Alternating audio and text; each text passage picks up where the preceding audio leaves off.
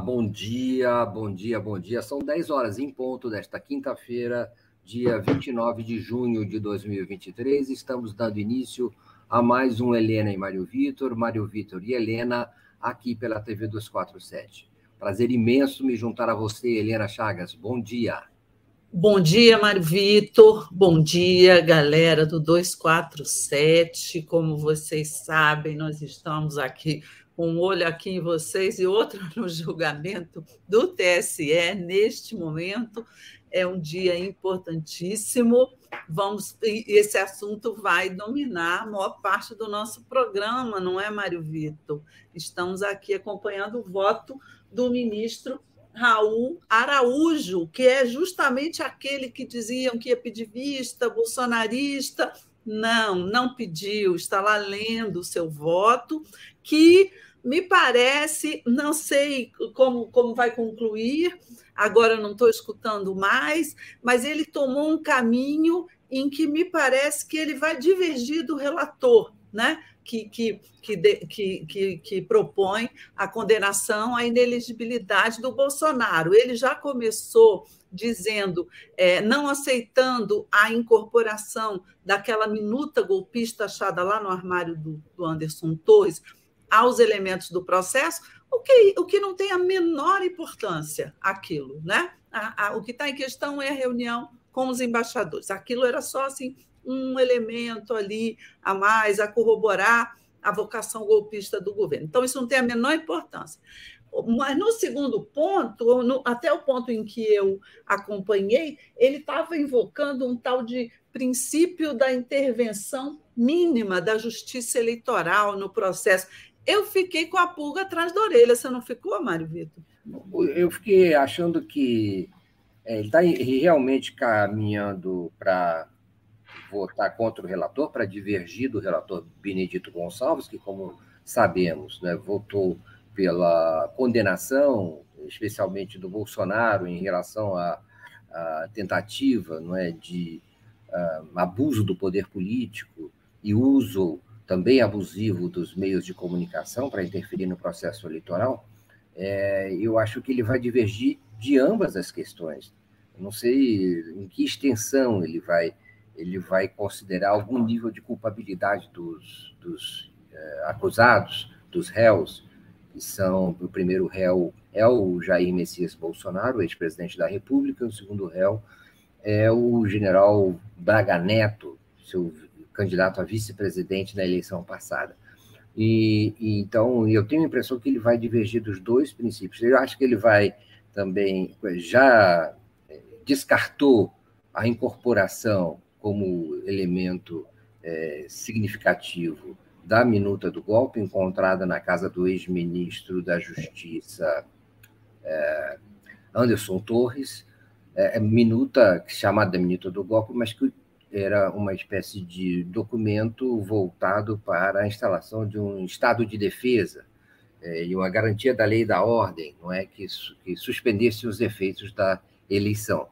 É, já descartou isso e agora eu tenho a impressão que, que agora começa a questionar, como você disse, ele começa a questionar é, é, é a própria, o âmbito da, da, da, própria justiça eleitoral, né? como você disse. Ele próprio quer, é, vamos dizer assim, é, minimizar o máximo possível essa interferência da justiça eleitoral é, é sobre, é, sobre, vamos dizer assim, as chances eleitorais do Jair Bolsonaro. É, eu não vi ainda, não sei a respeito da qual, é, qual a consideração que ele vai fazer a respeito da relevância ou não da reunião com os embaixadores no sentido da, da, da descaracterização ou da falta de da, da, inserção de uma falta de credibilidade é, no processo eleitoral, é, coisa que o, sobre que o ministro Benedito Gonçalves se deteve com, é, com largueza. Então, falta ainda conhecer mais uh, outros detalhes a respeito desse voto que está se dando exatamente agora, ali no âmbito do Tribunal Superior Eleitoral. O fato é que, não é, Helena?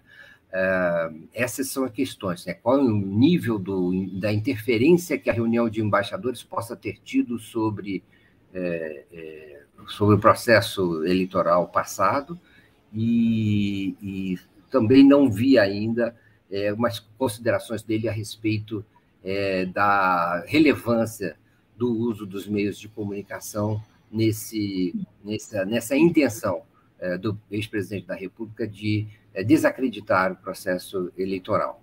Ah, muito interessante acompanhar esse voto, apesar, não é, Helena, de todo o linguajar, muitas vezes, é, como é que eu posso dizer, viciado, se usa nessas, nessas, nesses votos, nessas ocasiões, e de às vezes parecer um pouco, um pouco indecifrável, porque é um voto lido, não é, Helena? Então, é, não é tão assim, é, não decorre com tanta fluidez, mas as questões são, são muito relevantes. Hoje, de qualquer maneira, chegamos a uma definição, né, Helena?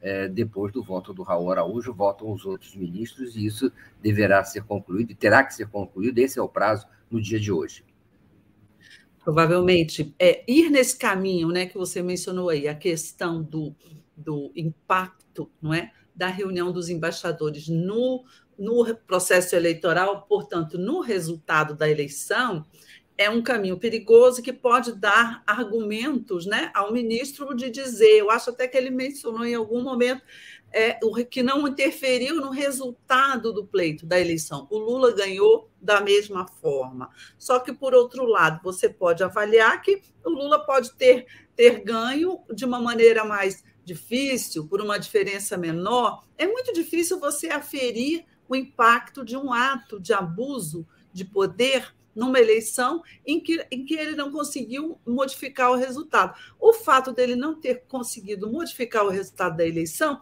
não quer dizer que ele não cometeu um crime. Eu acho que isso é que tem que ficar bastante claro, e acho que isso ficou bastante claro no voto do relator. Não é? é um crime do mesmo jeito, um crime eleitoral, é um delito eleitoral, é um abuso do poder político e econômico, ainda que ele não tenha conseguido, com isso, ganhar nem muito menos melar a eleição, que parecia ser talvez o seu objetivo último ali. É, mas vamos ver o que, que, o, que, o, que o Raul Araújo vai concluir, de repente ele muda e volta com o relator. Mas, pelo que eu estou olhando, observando, observei aqui antes de entrar no programa, ele estava indo por um caminho um pouco divergente. Pode ser uma divergência total, dizer que não há crime? Pode pode, porém, ser uma divergência parcial, dizendo que houve sim um delito, houve um abuso, mas que ele não deve ser punido com a inelegibilidade, mas apenas com uma multa ou, ou algum outro tipo de sanção a partido dele, é, talvez. Vamos ver, ele está se alongando né, no voto, mas eu acho que o, o principal, Mário Vitor, é deixar claro uma coisa: seja qual for o voto desse ministro agora, Raul Araújo, que está votando, ele não modificará o resultado, porque a informação é que nós temos segurança quanto a pelo menos não é mais a, a quatro votos pela inelegibilidade do Bolsonaro, que serão o dos dois, dois é, ministros advogados o da ministra Carmen Lúcia e o do presidente do tribunal, Alexandre de Moraes. Não é? Os próximos a votar serão os advogados. Depois virão os ministros do STF, que é o Cássio, a Carmen Lúcia e o Cássio Nunes. Esse Cássio pode fazer também entrar numa divergência, não sabemos, ou pode votar junto, e depois, enfim, o Alexandre de Moraes, que nem vai precisar. É, é, muitas vezes o presidente, né, são sete, o presidente desempata. Nesse caso, não, não, não haverá é, necessidade de desempate. Muito provavelmente você já vai ter, no mínimo, quatro votos pela inelegibilidade quando o Alexandre chegar a votar, se não for mais. Acho que acaba hoje, sim. Por quê?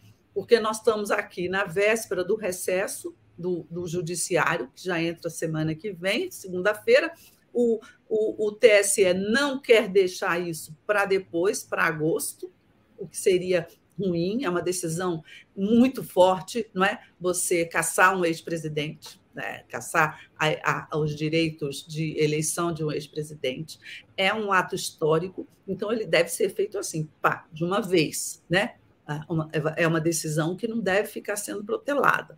Então, acho que acaba hoje, e inclusive porque é, parece que tem sessão do Supremo, do plenário, também importante, às vésperas do recesso, a partir de uma, uma e meia da tarde hoje. Então, eu acho que o Alexandre está querendo correr para terminar o julgamento antes desse horário. Mas o, o Raul Araújo está lá falando os prolegômenos dele, né? Vamos ver é, em, em que, que vai resultar isso. Agora, Mário Vitor, você já vê, antes mesmo da, da sentença ser é, é, enunciada, você já vê uma tentativa, não é, de dar uma anistia para o Bolsonaro, não é verdade? Essa seria, Helena. Eu vou é, agradecer aqui o superchat é, já do, da Cirlei Fernandes. Muito obrigado, Cirlei, generoso superchat, muito obrigado. Bom dia ao, ao, doutor Euclides, está sempre conosco também, a, a, a Miriam Goldfeder, de novo aqui. Parece que o primeiro bolsonarista já discordou na, da inelegibilidade como queríamos demonstrar. Esse CQD aí quer dizer como queríamos demonstrar, em geral, né? É, é, mas vamos ver, Helena, é, por favor, vocês compartilhem essa transmissão. É, se vocês acharem que é o caso, podem é, doar pela chave pix, arroba brasil247.com.br, deem um like aí no sininho. É, lembrem que hoje é um dia histórico. Hoje é um dia histórico e nós vamos falar disso. Lembrem seus amigos que é importante acompanhar as informações que estão acontecendo exatamente agora, a respeito é, da inelegibilidade do, do Bolsonaro. É, se quiserem também, podem se tornar membros aqui da TV 247 numa, numa assinatura solidária em brasil247.com/barra apoio. É isso. É, Helena, vamos, vamos. A bala, isso que você tinha falado, Helena, é a tal bala de prata, se não me parece, me parece, que era a tal bala nem de prata. Chumbinho, nem chumbinho, isso aí é. é. Que é um projeto de lei, não é isso? Um projeto de lei é, uhum. comum, é, uhum. uma tramitação habitual, me parece, pelo menos inicialmente. É, e, é. Então, que seria essa de anistia para o Bolsonaro, uma revisão. É, é, é, é, é um direito, as pessoas podem, é um direito das pessoas propor o que quiserem ali no, no, no plenário do, da Câmara dos Deputados. Mas é, essa é a questão, uma movimentação nesse sentido. É, pode ser que dê, pode ser que dê tração. Vamos ver se dá tração junto às redes bolsonaristas também, porque é a, o que eu sei é que há um desânimo geral. Uma, as pessoas, a última manifestação que houve na Paulista teve meia dúzia de gatos pingados, há um, um, um desânimo, uma descrença e mesmo críticas ao Bolsonaro e traição de aliados do Bolsonaro à própria, à própria é, é, campanha né, pela manutenção da elegibilidade do Bolsonaro. Muitos é, empresários, políticos, lideranças culpam o próprio Bolsonaro pela sua derrota é? e pela, pelo enfraquecimento do seu projeto político. Há uma é, Claro, Bolsonaro mantém uma base relevante de apoio, mas é, especialmente uma base mais radical, mas mesmo essa base, base mais radical está desanimada de conseguir é, dinamizar, energizar né, mais gente em seu, em seu apoio. Funciona muito ainda nas redes sociais, é impressionante como funciona é, intensamente nas redes sociais, mas levar gente para a rua, tirar gente de casa, isso não está funcionando mais. E, e o fato é que hoje, né, Helena, o que está em jogo hoje? Hoje está em jogo, a, a, de certa maneira, uma avaliação a respeito do que foi o governo Bolsonaro e o período Bolsonaro. É isso que está sendo também julgado indiretamente. Né? Claro que isso não é, é, é tarefa da, da, da, da Corte, né, do Supremo Tribunal Superior Eleitoral, mas isso está, vamos dizer assim, nos bastidores, isso está influencia nos bastidores. Mesmo o voto do ministro Benedito Gonçalves, uh, anterior a esse do, do Raul Araújo, ele, não é, Helena? Você lembra? Ele, ele trouxe à baila, trouxe em questão diversos elementos, digamos assim, de contexto, é? de é, outras reuniões que houve, uma tradição de, não só essa reunião com embaixadores, mas também outras lives em que, que, que aconteceram, em que o mesmo discurso de descrença das eleições e de falsidades sobre as, o funcionamento do sistema de urnas eletrônicos, eletrônicas foi é, é, levantado pelo Bolsonaro, divulgado pelo Bolsonaro.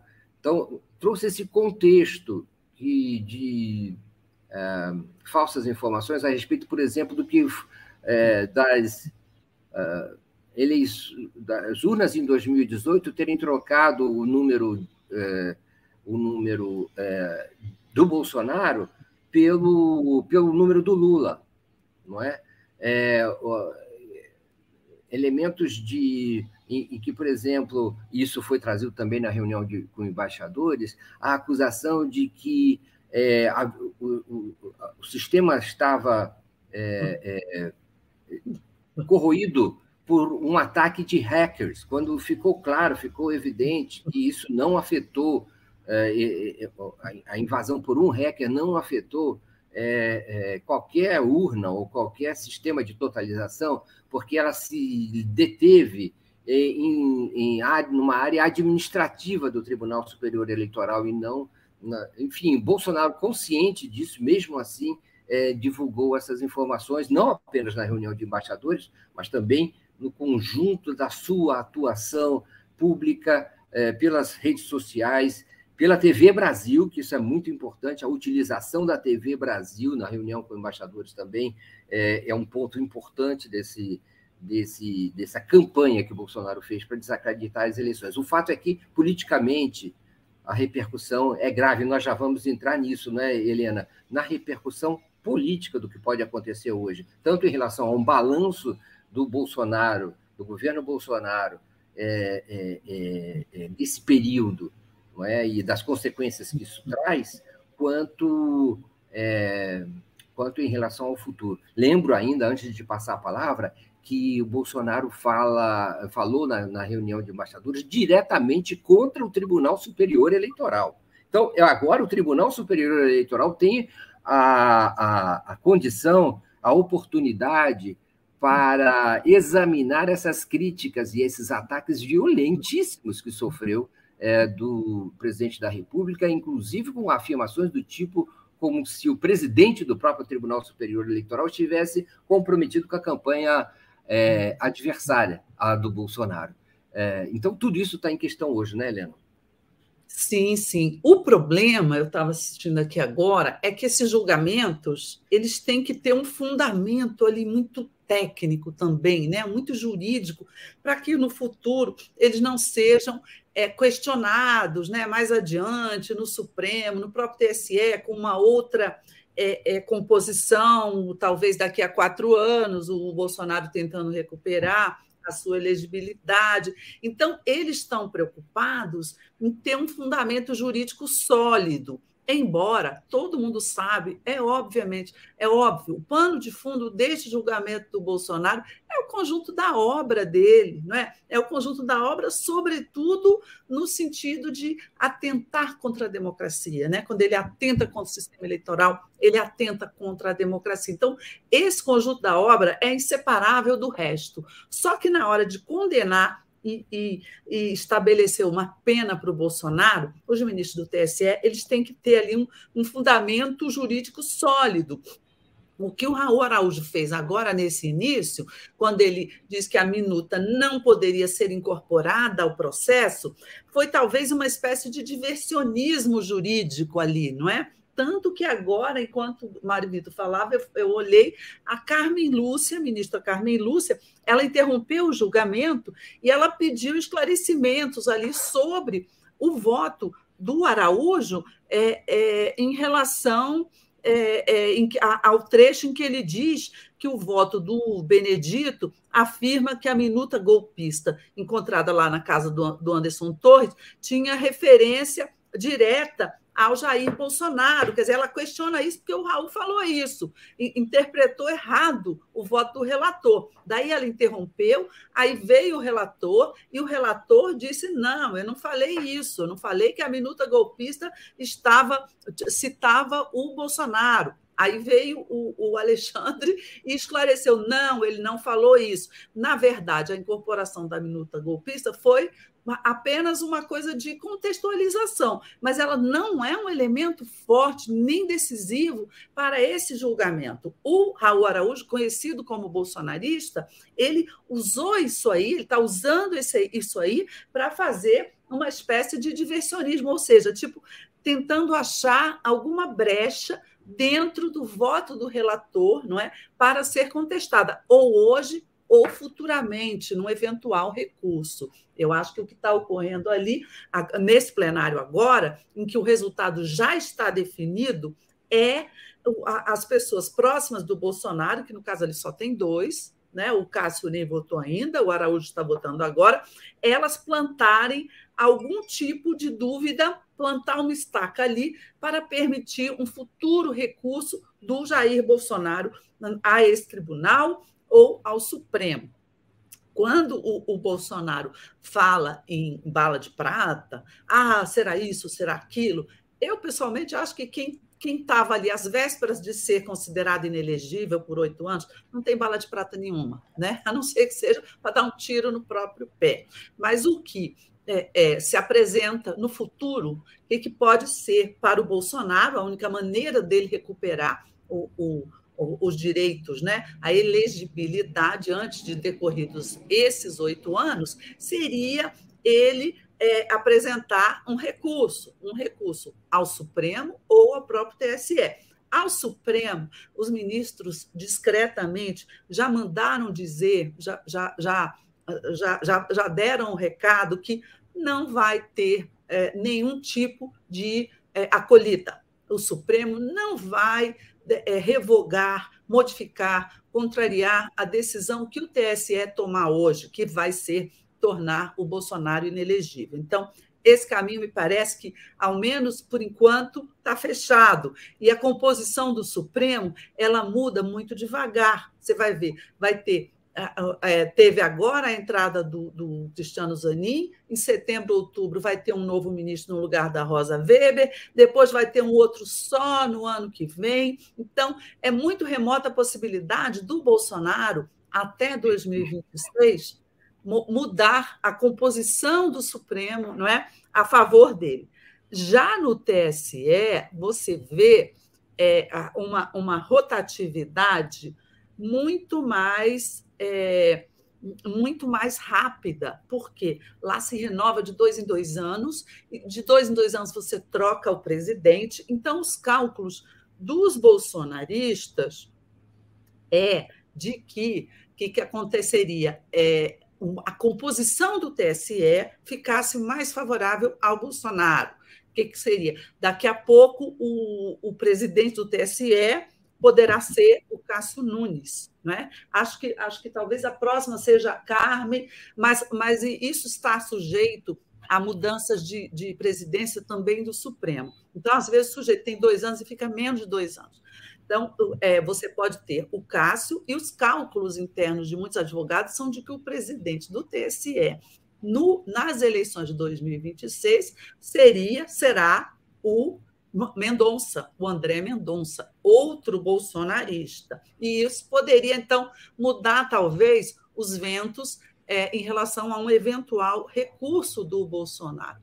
Sinceramente, não acredito muito, porque é, 2026 não está tão longe, né? menos três anos e pouco, e, e pode mudar o presidente, mas não necessariamente mudará a opinião dos demais ministros, claro que não serão esses, possivelmente, mas que serão outros ministros do Supremo e do STJ. Para mim, essa seria a única é, janela, não é possível de modificação da decisão favorável hoje ao Bolsonaro, muito remota, tá?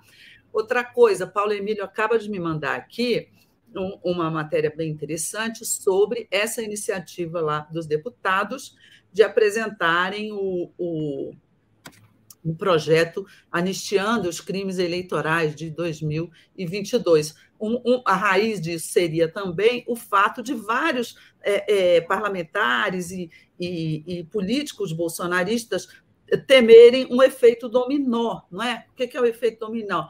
Tornou o Bolsonaro inelegível, então eles que também fizeram o tempo todo discursos contrários à democracia, às urnas eletrônicas, etc., também poderão ser atingidos. Né? Abre-se um precedente e uma jurisprudência para outras pessoas. Então, que eles teriam medo disso, e aí por aí já estariam articulando esse projeto de, de anistia. Aí eu acho que cabe o seguinte: cabe à própria justiça eleitoral deixar claro isso. Cada caso é um caso, cada um é cada um. Só vai caçar aqueles que realmente é, é, cometeram falhas graves, não é? Deixa claro que não vai haver uma, uma perseguição em massa, uma retaliação em massa a, a todos os aliados é, do Bolsonaro, até porque não tem sentido isso, né, Mário o, o, o debate sobre a incorporação de provas supervenientes ao fato da reunião, provas seguintes ao fato da reunião é, com embaixadores, que é o foco desse, desse processo, uma reunião pública com embaixadores, convocada oficialmente pelo Palácio do Planalto, né, no Alvorada, é, voltada para falar sobre o processo eleitoral brasileiro e difundir suspeitas e acusações contra as autoridades responsáveis por esse processo eleitoral, é, o fato de é, trazer à baila é, a minuta do golpe é, é uma questão jurídica importante. Né? Se outros fatos que venham a surgir durante o processo devem ou não ser incorporados e se são ou não relevantes. Isso é bem importante e, e, e por isso também tanto o ministro Benedito Gonçalves como o ministro Raul Araújo se detêm sobre isso, um de um lado, o outro de outro. Né? Evidentemente, a minuta do golpe é, é resultado, faz parte importante, a meu ver, de um contexto que gerou, digamos, uma escalada de uh, disseminação de acusações preparatórias, né, acusações contra o processo eleitoral brasileiro, preparatórias para uma rejeição ao resultado que veio a dar no, nos atentados terroristas nas tentativas de explosões, incêndios invasões de órgãos públicos, policiais, e também, é, em, ao final, na, próprio, na própria invasão aos palácios no dia 8 de janeiro, em Brasília, por vândalos, com aqueles episódios de destruição que todos presenciamos. Então, é, até isso está em julgamento, vejam bem, não exatamente é, é, como é, um objeto material da discussão, mas como um, algo importante no sentido da formação do nexo causal entre os diversos aspectos, dos quais um dos mais importantes e mais evidentemente é, condenáveis é essa reunião com embaixadores, por causa do caráter oficial que ela teve e por causa do uso é, de meios de comunicação oficiais para a difusão dela, é, com sentido também eleitoral, na repercussão, na viralização daqueles conteúdos. Né? Então, tudo isso é, é, é, uma, é, um, como é, que, é uma obra, um conjunto de uma obra que está sendo é, julgado junto com a, a questão pontual da reunião de embaixadores. É a preparação de um ambiente voltado para a não aceitação do resultado, da derrota no, nas urnas pelo, pelo bolsonarismo. No fundo, no fundo, é essa questão que está em julgamento, é essa preparação é, política, esse processo de, é, vamos dizer, de sabotagem da democracia que está em jogo no dia de hoje. Por isso é muito importante. É muito importante pela eliminação do Bolsonaro das próximas duas eleições presidenciais e outras eleições que ele desejasse participar, mas também é muito importante sob o ponto de vista dessa, desse veredito sobre essas ações antidemocráticas ao longo uh, de todo o governo Bolsonaro, mas especialmente durante o ano passado e início deste. É, é, eu queria só ler uma pessoa aqui que passou, Helena, que é uma, uma, uma mensagem é, relevante que me deixou impressionado, que eu já vou achar, eu tinha perdido aqui a pessoa, eu, na verdade, eu, já, eu estou perdendo a pessoa. Se você quiser falar algo enquanto eu procuro, é, é, é, a comida de, de probe pergunta: alguém sabe me dizer qual o dia em que o Bolsonaro finalmente será preso? Essa é uma boa questão, não é? Não sabemos, não sabemos dizer, porque é, esse julgamento de hoje não resultará em prisão, prisão, só outros julgamentos do, que, que, estão no Supremo Tribunal Federal. Você tem é, o mais grave deles são os atentados à democracia, um inquérito aberto pelo Alexandre de Moraes, que culminou com o 8 de janeiro, né? Então, isso aí pode dar prisão. Ele tem outros processos, tem o processo das joias, ele tem a falsificação das carteiras de vacinação. Não acredito que esses é, possam resultar tal, em prisão. Pode ser que sim, pode ser que não. Mas é, é, para ver o Bolsonaro na cadeia, eu acho que ainda há um longo caminho e eu não nem sei se ele será percorrido uma vez com o Bolsonaro já inelegível. Pode ter gente que acha que ah, já está inelegível e tal. Não sei, eu acho que deveria ser percorrido, evidentemente. E o resultado desse julgamento de hoje irá para o, para o Supremo, vai instruir todos esses inquéritos, e é um elemento a mais muito importante, e lá as investigações continuam. Não sei é, com qual velocidade não é para permitir uma prisão do Bolsonaro num prazo médio. Curto, curto eu, eu não acredito, acho que num prazo médio pode ser. É, gente, aqui, comentário, comentarista de, de julgamento. Enquanto Mário Vitor falava, eu estava acompanhando. Eu achei aqui, ó, só uma coisa. Ah, eu achei a, a mensagem que eu queria ler, que é da Lídia Storino. Bom dia. Inelegibilidade é pouco. Prisão para esse monstro, culpado pelos 700 mil mortos, incluindo minha filha. Precisamos de justiça, meu coração precisa de paz. A mensagem da Lídia Storino. Obrigado, Helena, pode continuar. Todo o nosso carinho à Lídia Storino e pela perda que ela teve e, e, e que se justifica, não é? Realmente deve para a cadeia, não é? O responsável por, por essas mortes.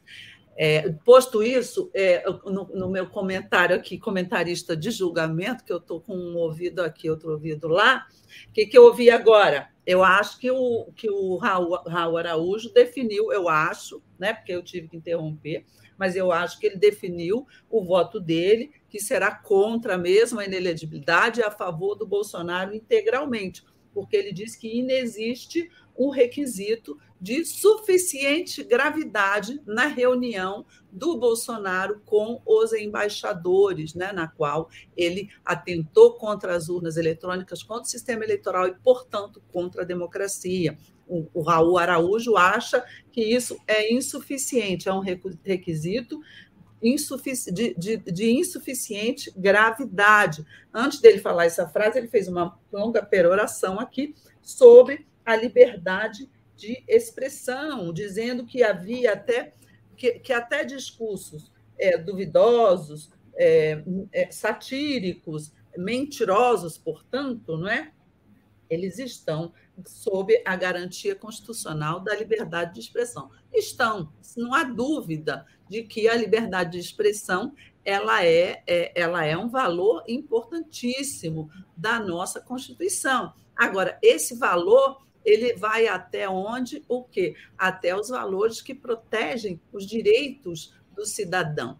Os direitos do cidadão, eles, eles são gravemente lesados no momento em que o discurso de alguém atenta contra a democracia, não é? No momento em que alguém, e esse alguém sendo o presidente da República, falando para representantes de países estrangeiros, não é?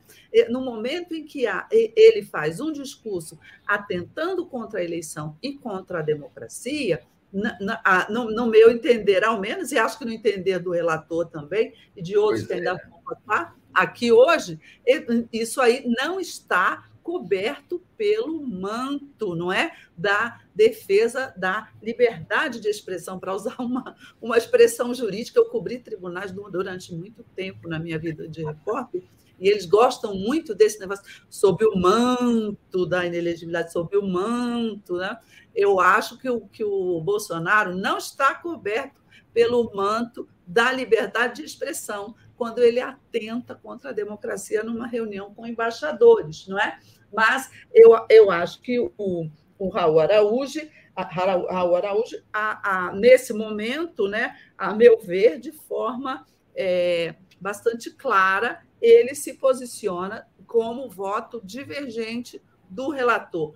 Quando ele encerrar o voto dele, provavelmente o placar do julgamento estará um a um, um para cada lado. Mas, em seguida, esse placar vai virar não é, é, é a favor da inelegibilidade do Bolsonaro. Vamos acompanhando tudo isso, não é, Mário Vitor? O, o, o fato é que, dependendo do resultado, o Bolsonaro estará fora. É? E isso muda, ao, muda o cenário eleitoral no país. É cedo para falar de eleições? Não, não é cedo para falar de eleições. Está na hora de falar já da eleição, e, e, e, e, mas não só da eleição que passou, mas da eleição futura. Né? A eleição que passou foi sob essa imensa tensão inserida no sistema pelas, por essas intervenções do Bolsonaro, que terminaram, eu insisto, terminaram no, e resultaram no, na tentativa de golpe de 8 de janeiro, com a invasão gravíssima do, do Supremo Tribunal Federal, do, tribu, do uh, da Câmara dos Deputados, do Senado e do Palácio do Planalto. Há também que lembrar que é, o, o, presidente do Tribunal Superior Eleitoral foi muito atacado ao longo desse período também. E ele, é, é, é não é, que comandou o processo eleitoral, é, também é, é vai votar no dia de hoje. Né? então, tudo isso está em questão.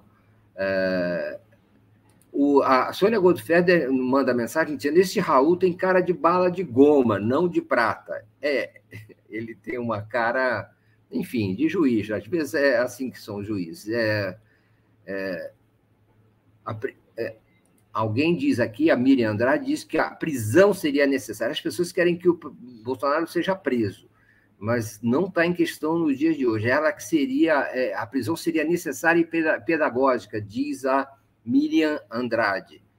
E ele será inelegível, como diz é, é, a Gisele Andrade, que, que, diz que foi um governo de destruição.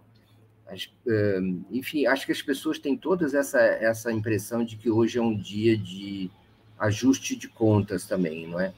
De acerto de contas com o Bolsonaro. É, internacionalmente terá maior repercussão também a decisão de hoje.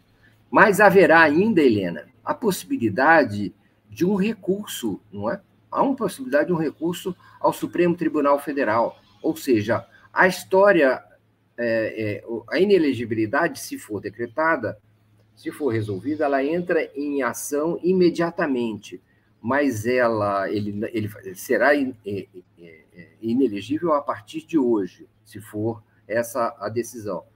Mas ele poderá recorrer ao Supremo Tribunal Federal e isso poderá suscitar novo exame, novo julgamento é, em, nessa instância superior, que não suspende ainda, não suspenderia, a não ser que ele seja venha a ser declarado inocente, isentado pelo, é, su, pelo Supremo Tribunal Federal, ele, ele, ele, até lá, ele continua inelegível, segue inelegível. E a, a perspectiva é que, se ele for derrotado, ele, ele recorra, não te parece? Sim, Mário Vitor, repete, por favor, eu estava com ouvido ali no julgamento. O que, que você me perguntou? Não, não, eu sugeri que a perspectiva é que o, ele recorra né, para o Supremo Tribunal Federal, mesmo que não haja. Ah, sim, sim. Ele vai recorrer, certamente, mas ele já, já sabe que o recurso ao Supremo não vai, dificilmente será acolhido e aceito. Eu, o que eu acho é que, em matéria judicial, ele pode esperar, não é? É, é, mais próximo da eleição né, de 2026, lá para 2025, recorrer aos, ao próprio TSE, que já terá uma nova composição. Acho difícil que ele tenha sucesso. Raul Araújo, eu acompanhei o voto dele, agora eu acho que já está totalmente definido, né?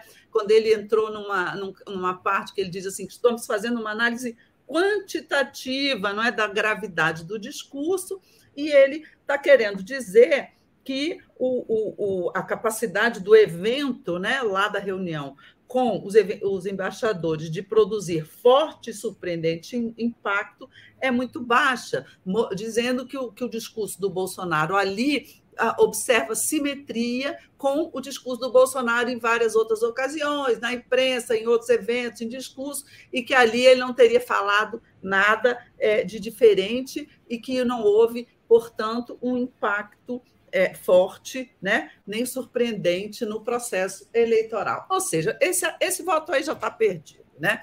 E aí, é, Mário Vitor, é, a gente vê, não é, ao lado desse, desse projeto aí de anistia que o deputado Sanderson vai apresentar, não é? Ou já apresentou, eu não sei, lá na Câmara, você tem, é, é, enfim, o day, o, o day after, né? Qual vai ser o dia seguinte?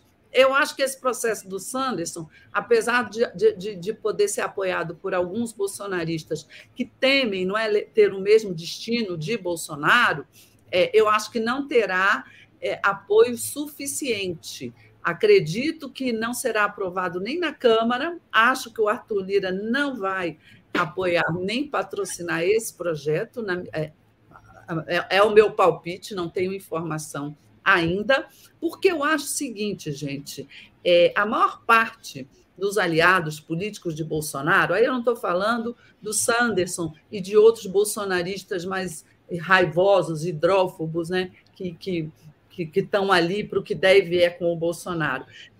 Pelo que a gente observa das reações gerais no PP, né, até no PL, em parte do PL, em, em outros partidos que estiveram com, com o Bolsonaro, você observa uma reação fria a esse julgamento de hoje. Você não está vendo é, discursos, não é, de parlamentares importantes no plenário, por exemplo, o Ciro Nogueira, que foi ministro da Casa Civil. Você não está vendo essas pessoas irem à tribuna para falar mal do TSE, contra o discurso, para defender a anistia, para defender a inocência do Bolsonaro. Não. Essa turma está saindo de fininho. Eu não acho que essa turma vai patrocinar esse projeto de anistia.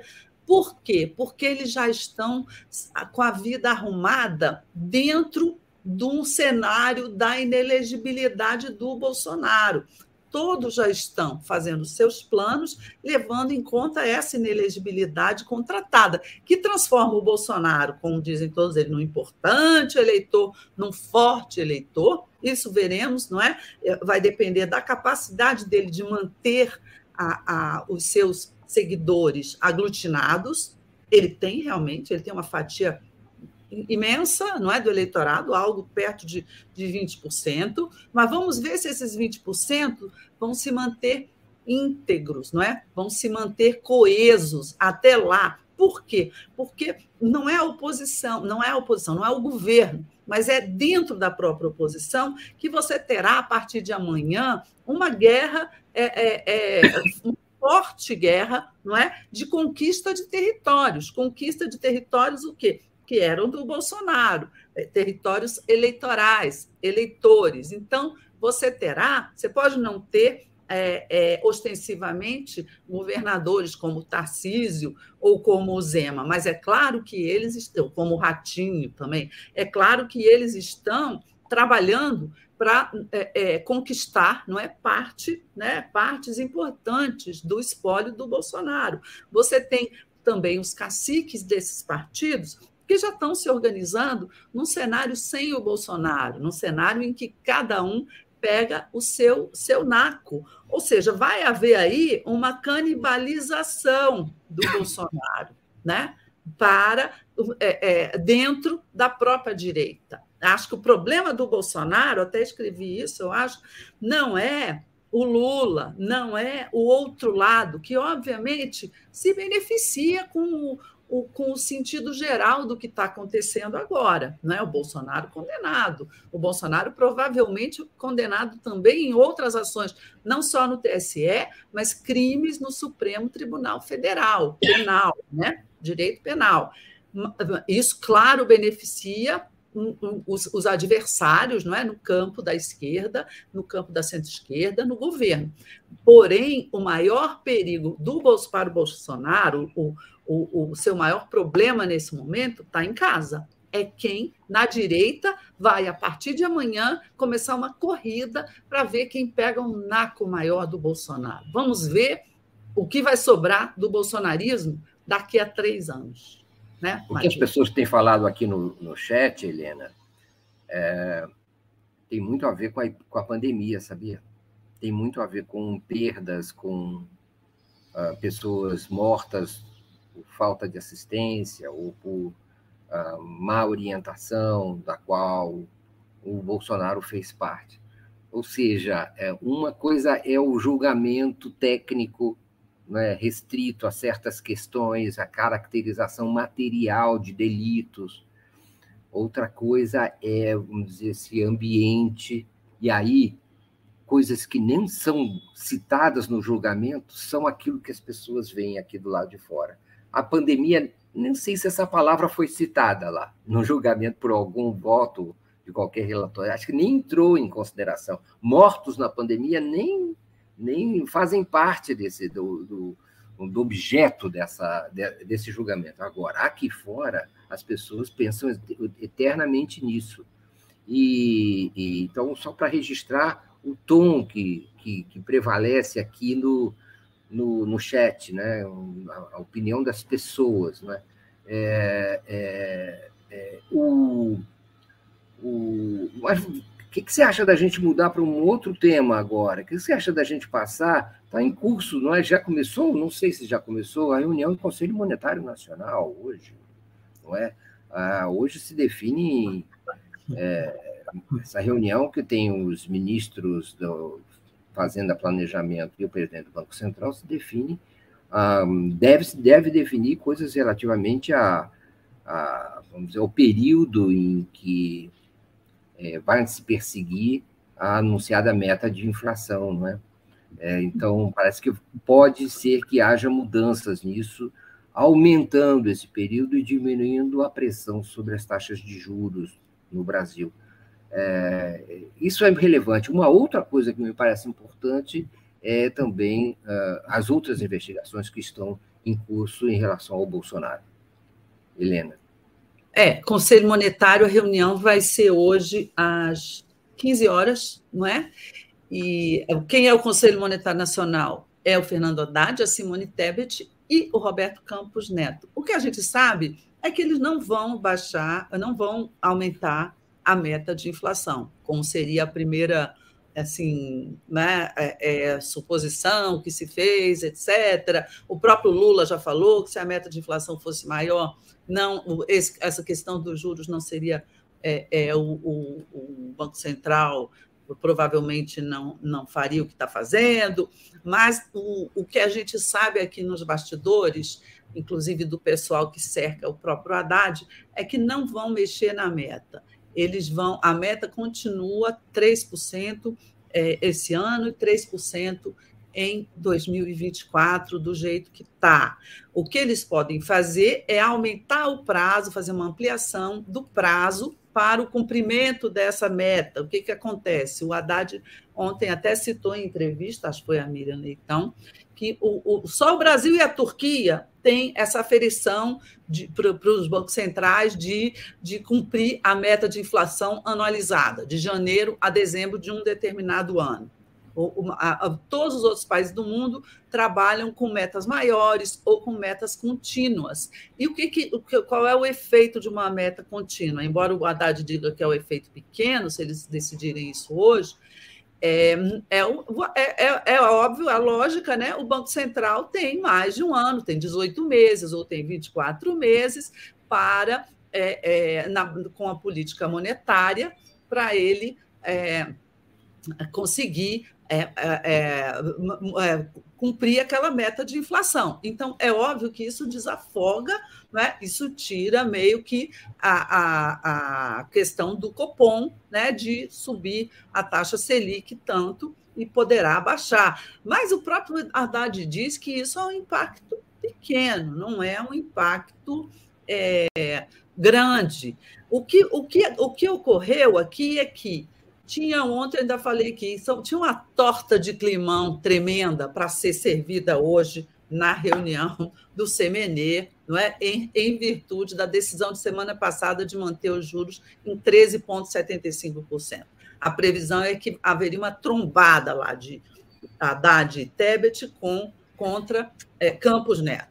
Só que é, a ata do Copom, na semana passada, é, na, não, esta semana, perdão, a ata do Copom, como ela trouxe uma sinalização de que em agosto os juros vão começar a cair, o Haddad aproveitou para mandar um aviso ali aos navegantes: olha, vamos aliviar um pouco, porque estava é, havendo uma, uma pressão enorme, vamos aliviar um pouco em cima da reunião do CMD, porque em agosto a taxa começa a cair. Então, o, o clima do CMD ficou um pouco mais ameno depois da divulgação dessa ata. Só que eu indago e, e, e assim, é, questiono, né? A que velocidade vai cair essa meta a partir de agosto? Né? Será que é o caso de deixar as coisas fluírem da forma como elas estão indo? Olha, já mudou de, de, de, mudou de ministro lá no TSE, agora quem começou a votar é o Floriano de Azevedo Marques, o advogado.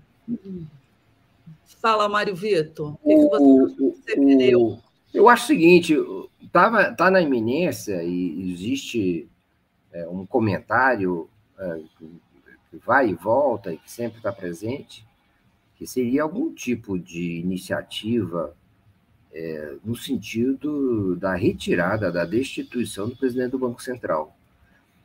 É, é Para além dessa questão, presidente do Banco Central, o que mais talvez seja relevante é discutir a própria autonomia, não é?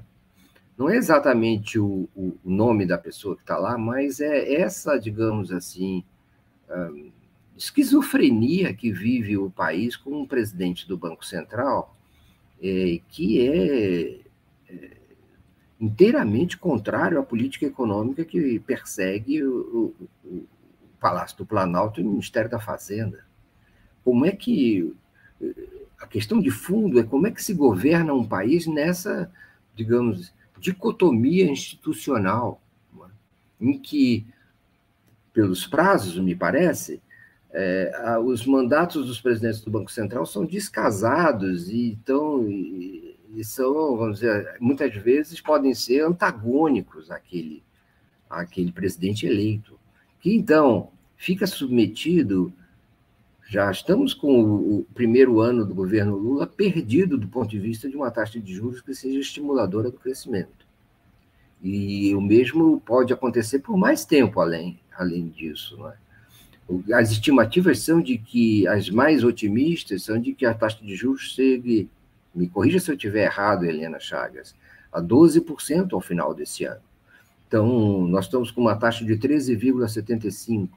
12%, com uma, inflação que está por volta dos 3,9%, 4%, é uma taxa de juros altíssima, real, altíssima, a maior do mundo. É, os outros países, a maioria deles tem taxas de juros reais negativas. Então, ah, cria-se, criou-se com o chamado processo da autonomia do Banco Central, que, segundo consta, visaria proteger as contas nacionais, criou-se uma espécie de obstáculo, mais um obstáculo ao crescimento econômico. Já existia o teto de gastos, que foi parcialmente eliminado agora, e agora prevalece essa outra, ah, vamos dizer assim, essa outra barreira para o crescimento, que é ah, a existência de um presidente do Banco Central com essas características, né? não imune inteiramente a a, a, a política, imune inteiramente à nova administração e também imune não é, a, a, a, uma modificação, a mudanças, a adequações, a uma certa flexibilização em função do momento que o país vive e da necessidade de crescimento urgente que tem uh, o governo Lula. Nós precisamos romper os bloqueios ao desenvolvimento brasileiro que levaram a essa estagnação que já dura, com exceção dos primeiros governos do Lula e do primeiro governo da Dilma, é, que já dura é, quatro décadas. É?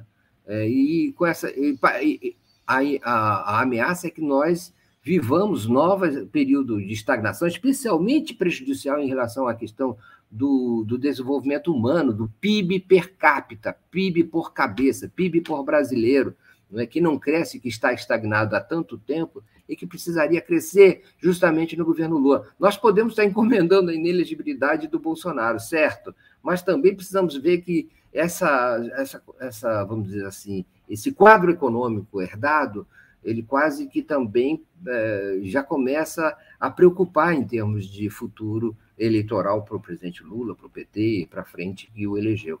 É, enfim, bomba de efeito retardado, e aí, do ponto de vista institucional, que eu queria questionar, né? não só uh, o nome do Roberto Campos Neto, mas essa, esse arranjo é, desastroso que foi criado no Brasil.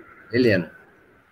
Pois é, é, é, um arranjo desastroso, sobretudo né, é, é, esse projeto da autonomia do Banco Central, porque ele dá mandatos ao presidente do Banco Central que começam no meio do, do, do mandato de um presidente da República e atravessam a eleição e o mandato do presidente subsequente. Então, se você tem uma mudança de política econômica total, você mantém ali o mesmo presidente do Banco Central, isso para isso, não tocar no aspecto desse, de, é, é, específico de hoje, que você tem um presidente do Banco Central bolsonarista, né, de um governo Bolsonaro, e que tem claramente ambições políticas. Mesmo que você não tivesse esse fato, essa pessoa, você tem uma dificuldade para um presidente que assume você já ter um sujeito à frente do Banco Central, da política monetária do país, com um mandato que vai atravessar dois anos do seu próprio mandato. Se poderia ter sido feito, não. O presidente do Banco Central tem mandato, mas ele é escolhido pelo presidente da República no primeiro dia do seu mandato, e o mandato dele acaba com o desse presidente da República. Aí seria uma coisa diferente.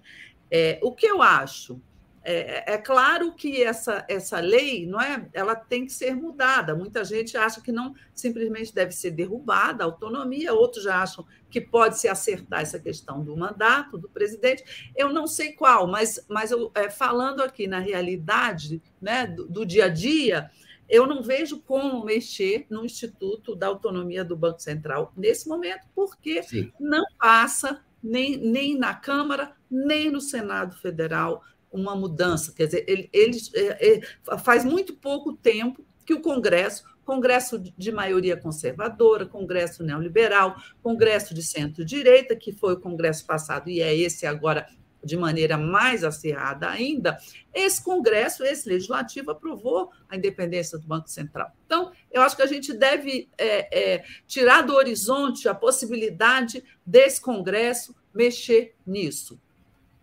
ao lado disso, porém, não acho impossível que, diante da, da, da, da, atuação, não é, do Roberto Campos Neto, da atuação que ele está tendo é prejudicial, não é, à economia, diante do isolamento que o Roberto Campos Neto, né, da situação de isolamento na qual o Roberto Campos Neto está ficando, não é? Com suas atitudes, não descartaria a possibilidade de mais adiante, mais adiante, depois de agosto, se não houver uma redução, o próprio Senado Federal acabar se articulando, articulando uma maioria que pudesse é, é, demiti-lo. Eu acho isso mais fácil, né? 41 votos no plenário do Senado para tirar o presidente do Banco Central do que derrubar a autonomia do Banco Central. Quer dizer, mais fácil, nada. Hoje não tem voto para nenhuma das duas coisas. Sim. Amanhã, conforme o acirramento da situação, poderia haver votos para isso. mas vamos ver o que vai acontecer. Já chegamos ao final do programa, está votando aqui só mais um, um boletim do boletim do TSE, está votando o ministro Floriano de Azevedo Marques. Ele ainda não proferiu nenhuma é, opinião, mas ele já começou discordando do Raul Araújo na questão da minuta, que não tem a menor importância, é, falar sobre esse assunto, etc. Vamos aguardar, né? Vamos sair daqui, obrigada né, pela, pela, por vocês terem ficado com a gente, não nos abandonaram nem na hora do julgamento, por isso que eu fiquei vendo aqui para contar para vocês, né? Para vocês não ficarem por fora. E Muito bem. Terça-feira, não é, Mário Vitor? Terça-feira. Muito bem, Helena Chagas, fez um excelente eh, acompanhamento aí do, do julgamento. É a, eu queria agradecer a presença de todos, a audiência de todos, o super sticker da Sônia Goldfeder, uh, e, e agradecer a todos vocês, em nome de quem eu destaco a, a mensagem da Érica Werneck, nossa colega, amiga Érica Werneck, que nos honra com a sua audiência também. Ela fala: esse moço do BC tem mais é que perder o mandato. Ele não tem noção do que seja o Brasil. Nunca deve ter saído da bolha em que vive para olhar para o seu entorno. Nós, na semana, no programa passado, nós continuamos ao vivo aqui nas nossas conversas depois que o programa terminou, não foi, Helena? Porque a gente é mesmo. não, a gente não tinha, desligar, né, Mário A gente não tinha aqui a área para desligar o botão hoje que tem, encerra a transmissão. Tem, hoje está aqui. Hoje tá seu botão O meu não está, eu não tenho. Se ficar ah, o meu, o meu veio. O meu está aqui, eu vou tentar. Senão, senão é, é ah, não, é... o meu aqui também tem. Olha, encerrar a transmissão. Olha que lindinho. Um, um Hoje não, não tem erro. Vocês acompanharam e, e, e, e, depois até estavam ansiosos, sofrendo com a gente para saber ainda como é que, que nós não falamos mal. Ainda bem que nós não falamos mal de ninguém. É engraçado. A gente só é. fala. Chegar ao final das coisas é, sempre faz parte, né? E também anunciar que a gente está de novo terça-feira que vem com vocês, às 10 da manhã, também faz parte, é uma alegria para nós. Muito obrigado pela audiência, fiquem agora com o Giro das 11, a gente volta terça-feira que vem. Tchau, tchau, muito obrigado. E agora, eu, agora podem ter certeza, vai tudo funcionar direitinho. Tchau, tchau. Beijo, beijo.